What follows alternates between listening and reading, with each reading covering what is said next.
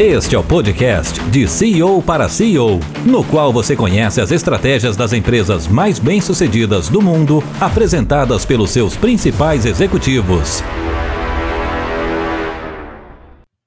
Olá, bem-vindos a mais um CEO para CEO. Hoje eu converso com Antônio Carlos Azeredo, empresário do setor contábil, formou, montou uma das maiores empresas de contabilidade do país e em 2013 vendeu para virar investidor. Vem falar comigo, Antônio Carlos Azeredo. Boa tarde. Obrigado pela Boa tarde. Obrigado aí pelo convite. Conta aí, olha só, é, eu vou começar de trás para frente. Queria saber como é que está a tua vida agora, depois de ter vendido uma empresa que ficou contigo o quê? 30 anos? 37.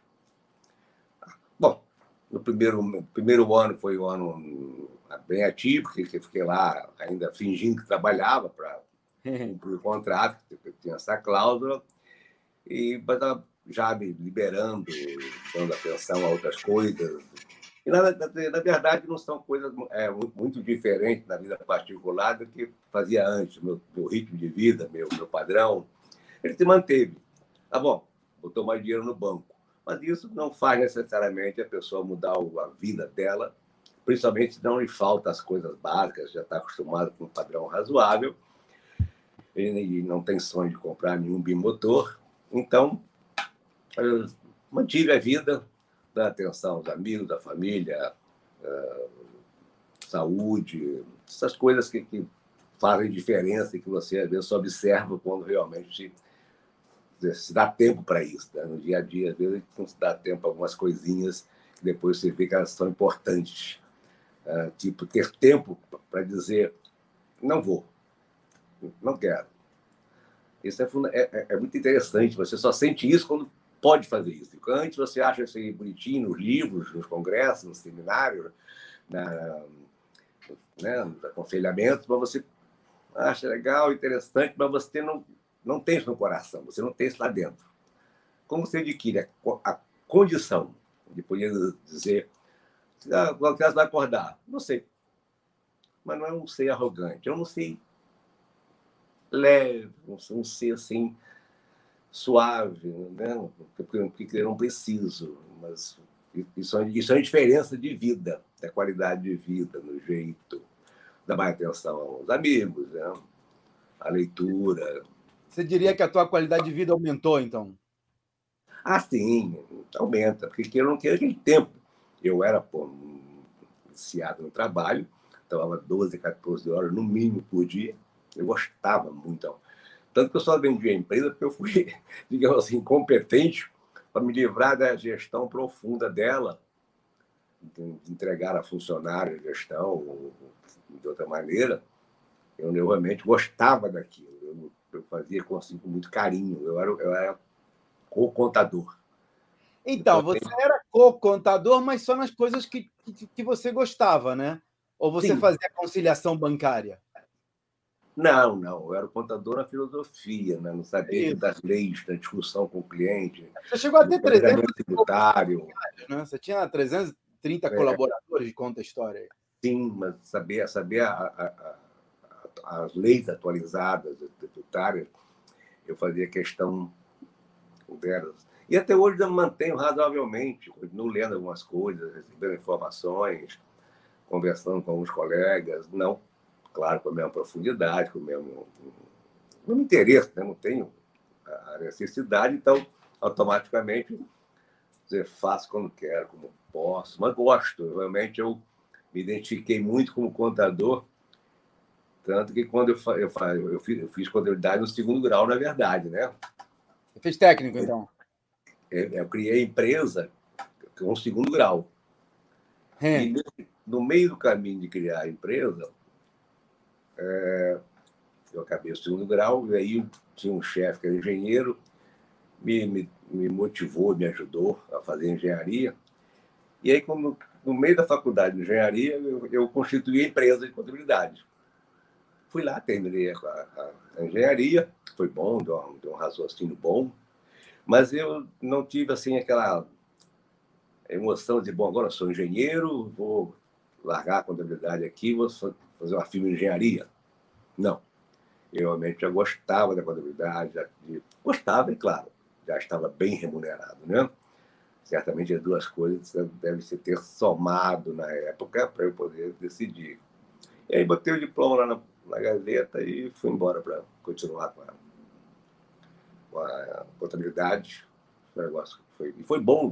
Então você está me dizendo que não precisa de formação superior específica para ser empresário não. Aqui está falando do setor contábil, podia falar, na verdade, do setor de aviação, podia estar tá falando de fusão nuclear, né? Porque quem tem que saber das coisas são é. os experts, são os funcionários contratados para isso. Você tem que ter uma noção, é o que você falou, tinha que ficar piruando as, as, as leis. Mas você não precisa botar a mão na massa ali. Nem, pode, não dá, porque tem 350 empregados. Você não pode botar a mão na massa do que eles fazem, porque você vai se perder ali. Não, não dá, não dá. Mas muita gente acha que tem, Antônio. Tem muita gente que fala assim: ah, se você quiser fazer bem feito, faz você mesmo. Como é que você responde isso, galera? Mas o Luiz só pode falar que quem faz, vamos supor, 10 contabilidades. Né? Mesmo assim que não sejam do porte da maioria que, que nós tínhamos lá. Pequena, né? 10 pequenas, 10 é pequena, o cara pode pegar 10 botiquins e aí ele faz. Ele bota a mão na massa, ele faz, ele escritura, ele lança, ele registra, ele entrega as obrigações história. Mas quando você pega uma American Lager, né? você pega uma Modec de petróleo, e, entende? e Nosca, e, e é, África, a Qatar, e dezenas de empresas internacionais de aviação que eram nossos clientes. E aqui no Rio, muitas empresas de, de offshore. Como é que você vai fazer contabilidade? Você fazer. Então, você acaba nem, nem sabendo mais, porque é o volume de documentos, de informações, de perguntas, de, de reuniões. A contabilidade, do, quando é assim, uma empresa pequena, ela é um. Está lá o documento, me dá um balancete, ou me dá um balanço para do ano, e tá bom. Mas quando você faz contabilidade para empresas grandes, não. Você tem interação diária, cobranças, é com Teve uma e, aí faz, e aí faz o que para poder atender essa galera grande, para poder crescer? Forma gente. E, e aí a palavra é, é, super adequada, é formar. Você não vai é, encontrar, mesmo que você traga do mercado um ou outro cargo, assim, bom, mas você acaba tendo que, de novo, formá-lo, entre aspas, estou falando de formação acadêmica, de formação básica, não. Mas formar a, a tua maneira, ao, ao DNA da sua empresa. Como é que você quer que ele atenda cliente? Porque a contabilidade. Então, por aí, uma das maiores queixas dos empresários, de uma maneira geral, é que não se encontra mão de obra qualificada, não é. se encontram bons funcionários, não é fácil de achar gente comprometida, e blá, blá, blá, blá, blá, blá, blá, blá, você já ouviu isso tudo. Como é que você resolveu isso na Domínio? Olha, eu não vou dizer que resolvi, não, porque ninguém resolve. Eu vou dizer como eu convivia. Formando. Formando, investindo, treinando, orientando, conversando. É, é, é uma catequese diária, no dia a dia, no café, na conversa, na reunião, na, na, na informalidade. Você vai formando o DNA. Porque o, o importante é, é o DNA da empresa. Por quê? A Domínio, assim como a, a ABC concorrentes, elas fazem exatamente a mesma coisa. o, produto é o mesmo, é um commodity. Todo mundo faz um balanço, não é como ele gosta, como a lei manda. Todo mundo faz uma guia, uma guia de imposto de renda, não é como ele gosta, ou ele, ou ele desenhou, ou ele não fez layout da guia. Não. Ele bota valor numa guia e o concorrente dele faz o mesmo trabalho. Agora, onde é que está a diferença? É no DNA, no atendimento, no, no, no processamento, não processo técnico, mas na, na, na, no fluxo de informação de documentos, na é, abastecimento ao cliente de uma lei nova. Olha, lei nova e os impactos da tua empresa podem ser esses, esses, esses. Vamos conversar. E como é que o empresário cria esse processo sem precisar dele na operação? Agora, só vivendo. se, eu, se eu falasse que sei como foi, eu estaria aqui é, debelezando a coisa. Não dá, você faz que. Você tinha uma preocupação grande que eu lembro é, com sistemas, né? com software, com sistemas no, no sentido amplo da palavra, não só software, mas você sempre estava procurando as ferramentas mais adequadas ou mais personalizadas para o que você queria. Quer dizer, o teu papel ali era, era ser o chato. Né? Eu quero assim, eu quero a vírgula do lado esquerdo. E o cara tinha que se adequar a você. Então. Era. Eu, faz, eu fazia isso realmente. Eu, eu sentava com o produtor do, do, do programa, assim, que o primeiro foi quando é assim, o primeiro grande, né? Porque antes as ceninhas pequenas antes que eu usei lá, né? máquinas, inclusive, de mecanografia tá? e não dava para conversar muito. Né? O primeiro grande sistema nós compramos, que foi o chamado na época RM, então eu ligava para o Roberto lá, escuta, vamos lá, vamos conversar. E ele pretendia, às vezes, um pouco zangado, outra hora um pouco satisfeito que tinha alguém para colaborar, porque acabava que as melhorias que eu queria não eram para mim só, era para o sistema. Então ele, obviamente, usava isso. Embora ele aproveitava algumas, algumas só para mim, digamos assim, mas eu, certamente a maioria deve ter implantado porque eram coisas lógicas para atender bem a empresa, para ter uma resposta rápida, para não fazer a mesma coisa duas vezes, coisa que o sistema faz muito. Impressionante a quantidade de reprocessamento, não é reprocessamento, não, duplicação de, de, de informação. Isso é muito grande. Isso leva tempo e também uma série de, outras, de, outras, de outros fatores chamados custo. Tudo que duplica é custo desnecessário. Né? Então, Antônio, vocês chegaram a participar, a gente estava falando de formação de time, uh, vocês chegaram a participar do ranking do, do Great Place to Work, de melhores empresas para trabalhar, né? Participamos um ano, sim e eu te confesso que eu não sei o resultado, é, mas posso dizer que não foi entre as melhores, melhores, não foi. Estava no ranking, né? Sim, não, estava lá, eu publiquei inclusive na, na revista, fiz uma divulgação, não foi, não foi, não foi ruim, não foi top 10, certamente, não, não foi. Mas foi, mas de qualquer maneira nos deixou satisfeitos, porque é uma empresa de contabilidade é, que até, sem muita modéstia, foi eu que comecei com esse termo lá no nosso SESCOM, que é o sindicato da classe. Até então, só falava de escritório de contabilidade, escritório de contabilidade. E eu peitava meus amigos, pessoal, vamos falar de empresa, porque primeiro você pode cobrar mais do, nosso, do seu cliente. É. Começa assim, você entende? Ah, não, mas aí tem o ISS, o ISS é só para escritório. Eu falei, que ISS a gente briga depois, como brigamos, uma briga maravilhosa né? Vale, vale o registro essa briga, é, briga elegante, né? Com o município. Foi uns municípios, eu participei do município do Rio. Mas então, quer dizer, você vê o seguinte: você usar o termo escritório, nitidamente chama para uma coisa pequena. Quando você né, amplia o termo para empresa, já se pressupõe uma estrutura, uma, uma amplitude, uma grandiosidade. Então, isso já fortaleceu, né, no, princípio, a, a, minha empresa, que eu, no princípio, brincava, pô, Carlos, megalomania, que é isso? Não, eu falei, mas é, até porque pelo porto é minha empresa, você fazer o quê? Não vou, não vou andar para trás. Agora, isso. Deixa eu te perguntar uma coisa, já que você está falando da empresa, assim, você está falando de algumas coisas que estão passando um pouco desapercebidas, mas eu vou pontuar.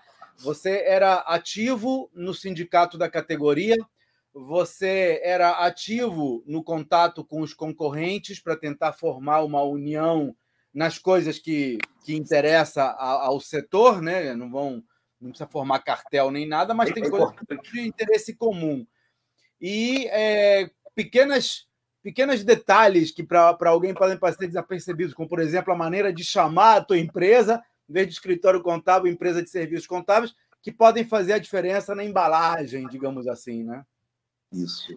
É, como é que você chegou na tua vocação? Eu acho que, olha, eu deixa eu botar aqui, é, eu, eu, tenho um, um, um, método que eu chamo método valor da empresa, e ele vem a partir daqui, quer dizer, são os cinco pilares do valor, que são a vocação, que é o que você faz melhor do que os demais, no teu caso foi as offshores no Rio e as a, aéreas em São Paulo, né? Agora você conta para gente. A autonomia, que é o que você falou, quer dizer, não dá para você fazer bem feito com 330 pessoas, você não, cresce. se depender da tua mão, então você tem que dar uma certa autonomia para os colaboradores. Lucratividade, vamos falar já. A organização é o, é, o, é o sistema que a gente acabou falando, não é? Não é o software, é o sistema no sentido amplo de, de montar a organização e métodos que permitam a empresa crescer e evoluir. E tem a recorrência, que no caso dos escritórios das, empresas contábeis é natural que as pessoas contratam serviços e pagam por mês. Eu me lembro que você cobrava 14 salários por ano, inclusive. Ficava... Também, quando eu inovei com isso, inclusive meu maior concorrente até hoje paga meus almoços por isso, entendeu? isso foi um choque, porque historicamente o escritório de contabilidade cobravam o 13 terceiro, que era para pagar o 13 terceiro dos funcionários. E olhe lá. E aí eu fui mostrar para meus colegas que a empresa tem muito mais despesas no final do ano do que pagar os funcionários, porque, assim, de, de cabeça me lembro assim, bom, primeiro tem o evento da, da comemoração no final do ano. Você paga almoço para os clientes, você paga almoço para os funcionários, você faz festas, dá brindes né, institucionais. E, e depois, nos primeiros três meses do ano, que agora já não é tanto assim, mas era muito profundamente, nos primeiros três meses, o escritório de contabilidade, né, ele tinha, e a empresa continuou tendo, uma série de, de, de, de trabalhos pontuais. Que era, era a entrega da CTF, entrega da RAIS, entrega da DIRF, entrega de, outros, outras siglas que o mercado conhece, eram feitas basicamente no primeiro trimestre, algumas no quadrimestre, que culminava no quadrimestre com o imposto de renda da pessoa jurídica. Então, isso, era, isso eram, eram tarefas extras que você tinha que ter pessoal extra, você pagava horas extras. Olha, se eu, se eu tinha despesas extras, meu cliente precisava entender que eu tinha que ter receita extra, senão eu quebrava. E que se ele me quebrasse, não era bom os dois. É, isso é legal, mas só, você tem que combinar com os russos, né? Porque se você vem com esse racional todo para o cliente, depois vem um concorrente teu e diz, é, mas isso aí é coisa do Antônio Carlos, eu aqui não te cobro, não. Aí você. Quer dizer, acho que o segredo aí foi você falar com os teus concorrentes isso, do claro, nível para todo mundo entender, cara, vamos fazer junto. É beira, beira o cartel isso aí, né? Foi, foi mais ou menos por aí, que as grandes, né, os grandes escritórios, depois empresas, inclusive em algum da Big Four, é, acharam a ideia legal. Não é porque fui eu que fiz, é porque é legal, era, era bom. Ah, se todo mundo fizer, todo mundo se beneficia. Acho que o, o, o negócio é por aí. Nivela, né? Você nivela para cima. E aí os pequenos depois acompanharam que era bom e era fácil. Ora, se o cara paga para um grande, vai pagar para pequeno também, porque é praxe. Vira... É, depois vira praxe. Vamos falar dos pequenos.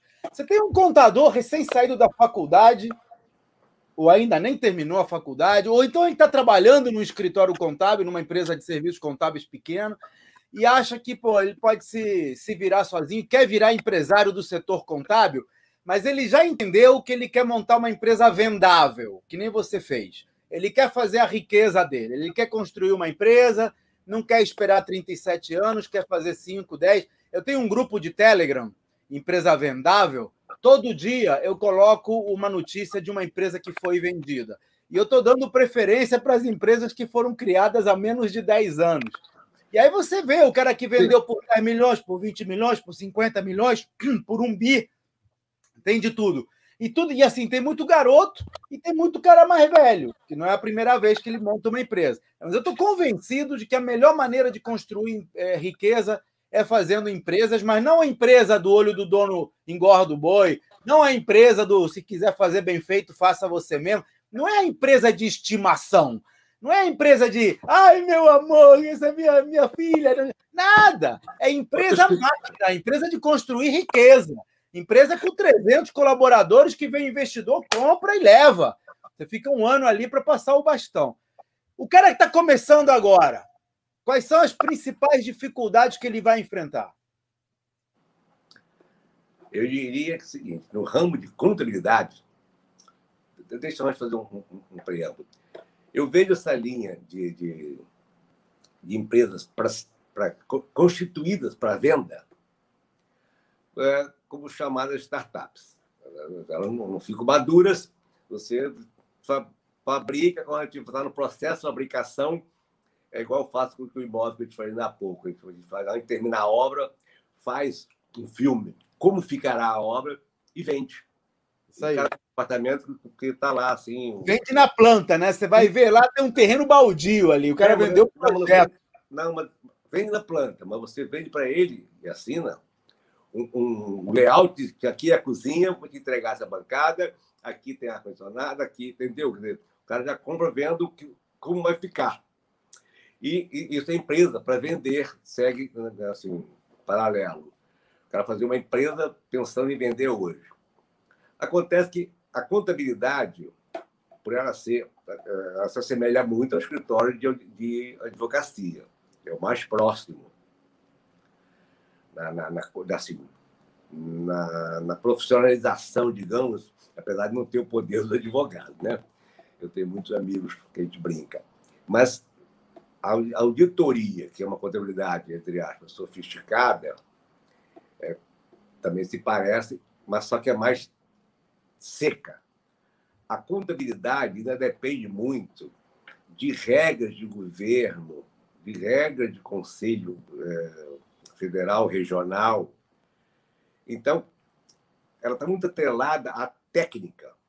Ao passo que, por exemplo, você faz um, um hospital para praticar, obviamente, medicina, e também tem os conselhos regionais, blá, blá, federais, mas o empreendimento hospitalar ele é muito mais fácil de ser negociado do que uma empresa de contabilidade ser uma startup.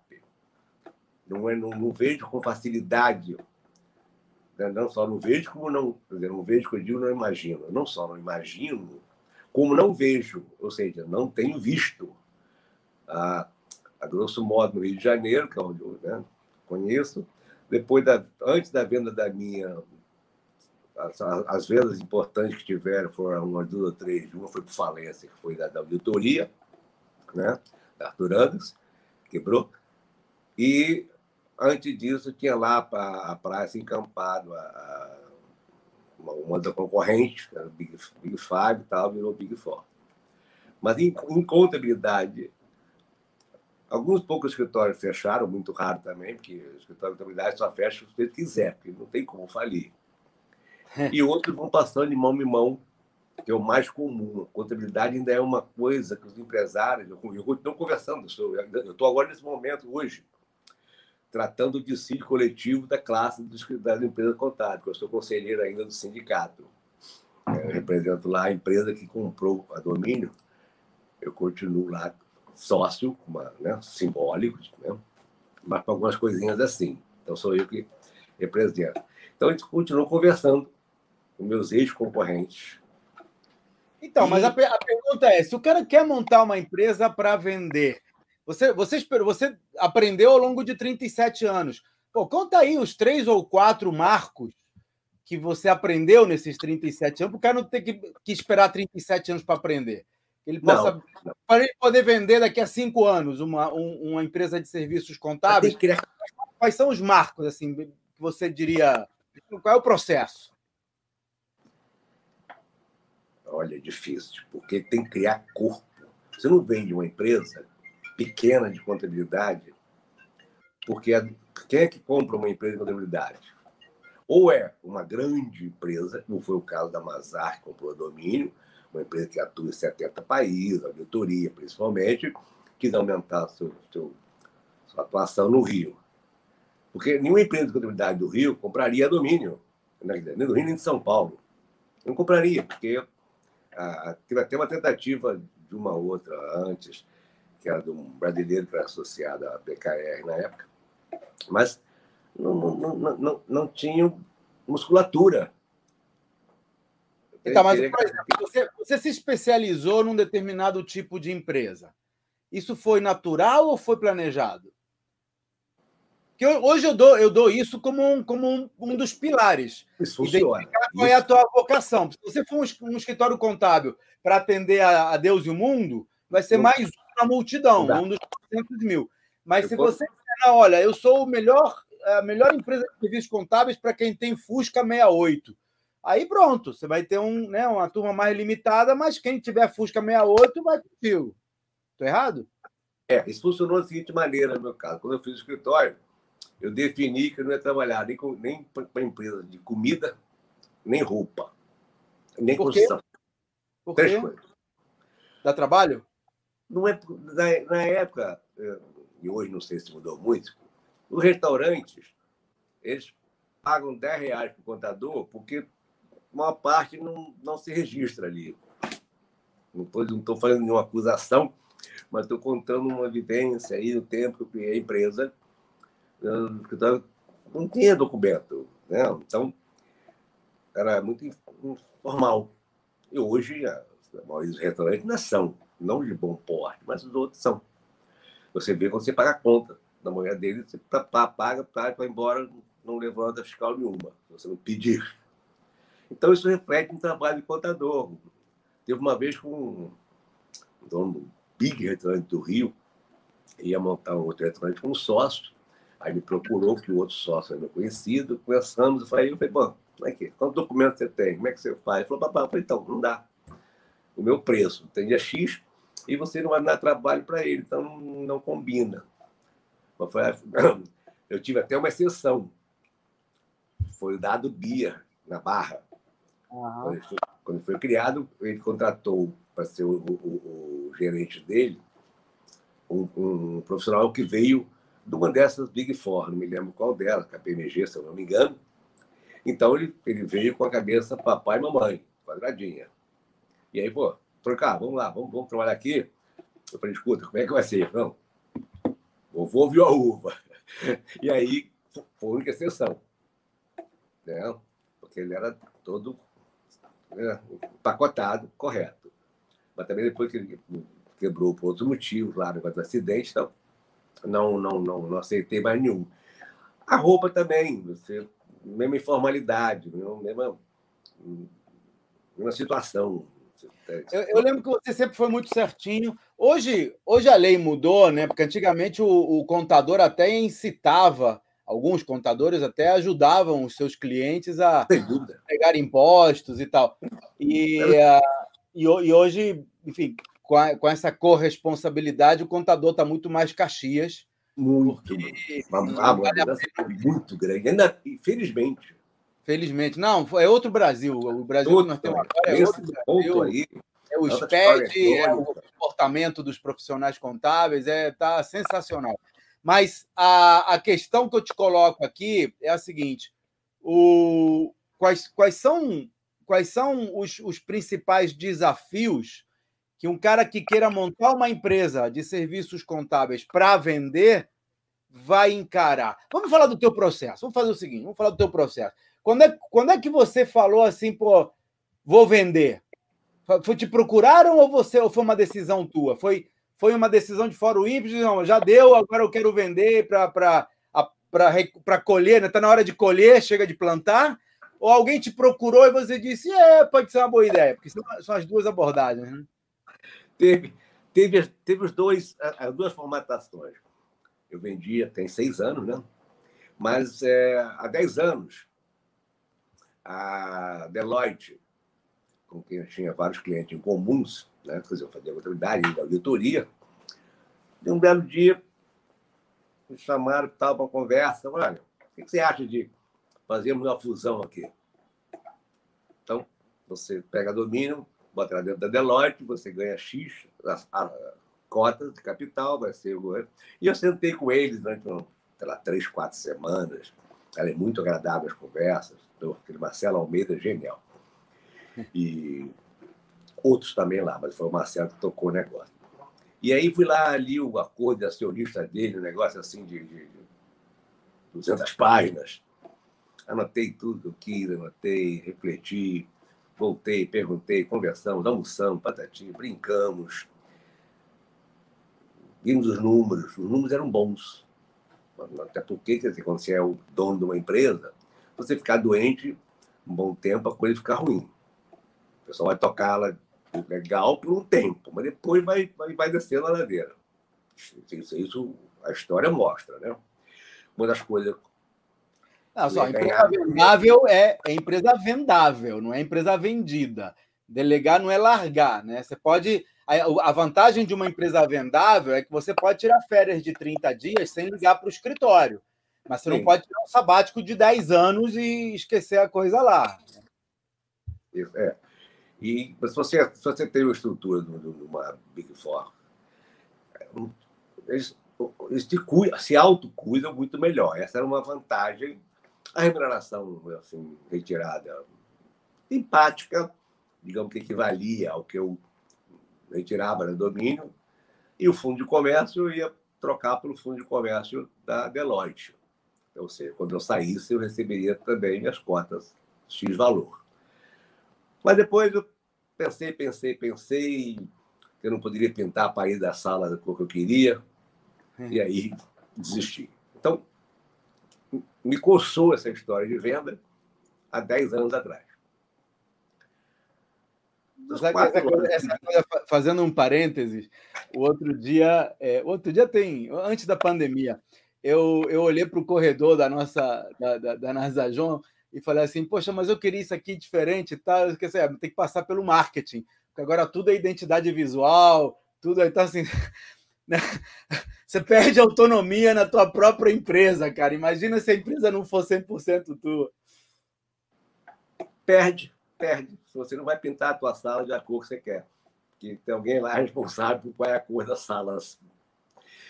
E aí, depois disso, eu fiquei com essa, com essa ideia na cabeça, somado ao fato de que eu eu trabalhava muito, eu não conseguia parar de trabalhar. Eu, domingo, sozinha para o escritório, eu gostava de estar lá. Ela simplesmente gostar de estar lá. E aí eu resolvi, né, fiz uma conta lá, falei, bom, fiz lá o valuation, patati, é, vai dar. Daí comecei a comentar no mercado com os concorrentes, é claro, que, no princípio seriam isso daí.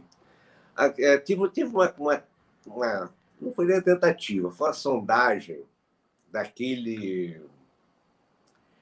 O autor do Virando a Própria Mesa, com é o nome dele? O Sembler, Ricardo, Ricardo Isso. O Ricardo mandou o diretor dele aqui ao Rio conversar comigo. Eles queriam fazer uma associação. Ele, mas ele queria fazer uma associação visando ao que nós já conversamos, inclusive, consolidar o setor contábil fazer um IPO. Essa era a visão do, do Ricardo, que o diretor veio aqui conversar comigo. Eu mostrei para ele que a coisa não era muito fácil, até uns oito anos. A questão das, das regras do, do, do, do conselho, da, da, execução. Conversei com ele, mostrei como paralelo os advogados. Então, é um ramo difícil você consolidar. Nós, inclusive, já tivemos uma conversa sobre isso, né, aí há uns seis meses, aí você. É, então, mas eu diria que hoje, voltando à tua pergunta, é difícil fazer uma empresa de contabilidade para vender. Por quê? Mão de obra muito difícil. Eu gosto dos concorrentes. Você não falou que tinha que, que, aprendeu a formar mão de obra? Sim, mas uma coisa é você formar isso há 15 anos atrás, 20.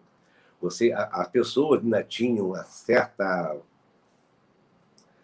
um certo carinho pela empresa. Isso acabou.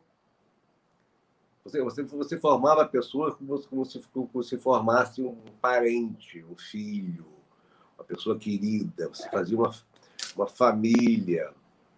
Hoje não dá. Não tem como. Não, não, Cara, eu vou, eu, vou, eu vou, discordar muito de você. É, ah, eu acho que a, a empresa não é uma família e os funcionários não são filhos. E filho você não demite se você pega então, roupa. Funcionário roubou, era assim. Não, Falei que era assim. Hoje, não. É, mas não tem que ser mesmo. Assim. A gente está no ranking das 20. Não, das eu, eu, acho que é certo. Não é porque trata como filho, é porque. Mas é uma das padrões, porque dá, dá, dá, dá respeito. Dá um... É o que você falou, eu gostava de trabalhar. Tem gente que adora trabalhar também. Às vezes eu tenho que mandar funcionário para fora, dizer, ó, oh, cara, vai, vai curtir tua família. Eu fazia muito isso. Eu ficava, mas eu mandava ele para casa. Eu fazia é. isso. Mas eu te confesso que não teria fórmula, não arriscaria para quem fazer, fizesse a contabilidade, empresa de contabilidade hoje, pensando em vendê-la. Eu acho que a venda vai ser uma, uma, consequência, uma situação. Como é que foi a tua, a, a, o processo de negociação? Vamos pegar esses finalmente aqui. Ah, uma vez que você, que a, a Mazars entrou em contato, aí vocês começaram a conversar. Foi uma negociação longa, foi difícil. Você precisou contratar alguém para te ajudar? Você encarou sozinho? Não. Há, há uns nove anos atrás, o Cabreira, Eduardo Cabreira, que é o presidente da Mazar, ele saiu da Price e montou a Cabreira Contabilidade, lá em São Paulo. E aí, um belo dia, veio ao Rio, tal, achou um sócio aqui e montou aqui um, um escritório, que na verdade não era um escritório, trabalhava dentro do cliente dele, então ele botou um, um pé aqui no Rio, da, da Cabreira. E um dia pagou meu jantar. Aí fomos jantar, conversamos, ele fez uma proposta que eu não vou dizer qual é, que depois a gente morre de rir atualmente, a gente se gosta bastante, é muito legal. Aí depois ele né, na segunda versão. Falei, cara, desculpa, aquela, aquela, foi, aquela foi pesada, hein? E aí jantamos e fomos para casa, nunca mais nos vimos tal. Ela passou. Aí, seis anos atrás, aí ele me ligou. Ah, vamos conversar de novo. Tal, eu soube que você está, entre aspas, anunciando agora a disposição de vender, eu quero conversar.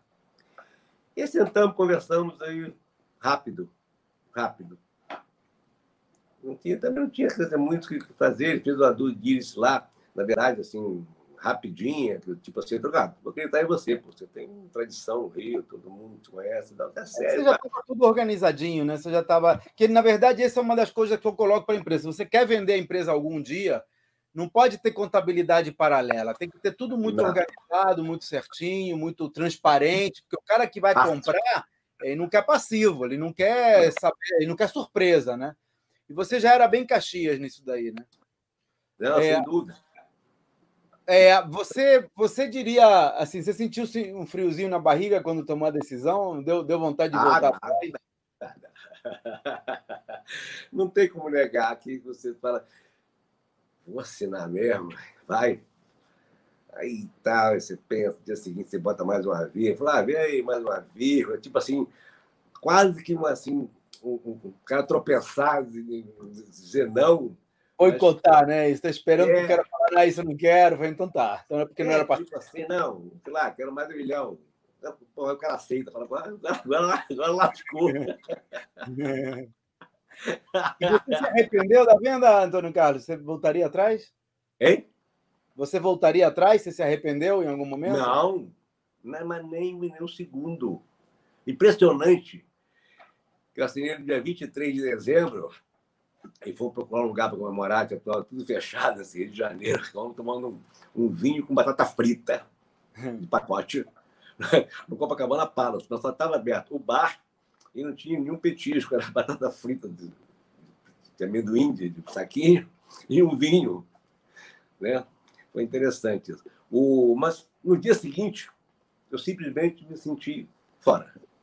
Falei, isso, eu vendi, vendi como queria, vendi quando quis. Não tinha um fator, não tinha uma doença, não tinha um problema, não tinha uma, uh, um bolo, não tinha nada. Era simplesmente o desejo assim de vou parar. Entanto que depois vi vários convites para ser sócio de outro tipo de empresas, etc. E até montar outra empresa de contabilidade também, vários convites, né? Não, falei, CNPJ, já tive um, foi bom. Mas agora é decisão tua também, né? Com dinheiro na mão, você, tá, você, você tem conhecimento, tem, tem boa saúde, tem dinheiro na mão. Melhor do que isso, impossível, pô. Agora você decide o que faz. Pessoal, conversei aqui com o Antônio Carlos Azeredo. Quem quiser saber como montar uma empresa vendável, entra lá, Agora, no final de outubro, eu vou fazer um seminário mostrando como eu faço nos meus negócios. empresavendável.com.br. É grátis e pode mudar para sempre a forma como você se relaciona com o seu trabalho. Antônio Carlos, muito obrigado pela entrevista. Foi muito legal, adorei te encontrar. Eu jogava, a gente sentava para jogar uma vez por semana. Estou sentindo é. saudade dessas épocas. E espero que quando termine a pandemia eu seja capaz de reagrupar parte das minhas um, das minhas é, rotinas anteriores a pandemia, essa é uma delas. Avisa, avisa aí que eu tô, tô, tô, tô disposto. Aliás, amanhã eu devo jogar. Eu ah, grupinho aqui. Tô jogando, tô jogando online com meus filhos. Se quiser, te convido e a gente faz um. Ah, não, eu, eu online não, não, não, não consigo nada. Tem um grupo de amigos aqui que no Flamengo estão jogando, estão até amigo do meu sobrinho, chamaram lá, então uma vez por mês às quintas ou quartas-feiras, amanhã deve ter, vou lá e brinco um pouquinho naquele stack hold, que agora não é mais o, não. Eu, enquanto, não tiver, enquanto, não tiver, vacina, não vou fazer nada disso. Mas tá certo, você tá certo. Continua assim, eu acho que é o melhor. Falou, meu companheiro, muito obrigado pelo tá carinho. Tá bom, muito obrigado. Um Até a próxima, Antônio Carlos. Saúde.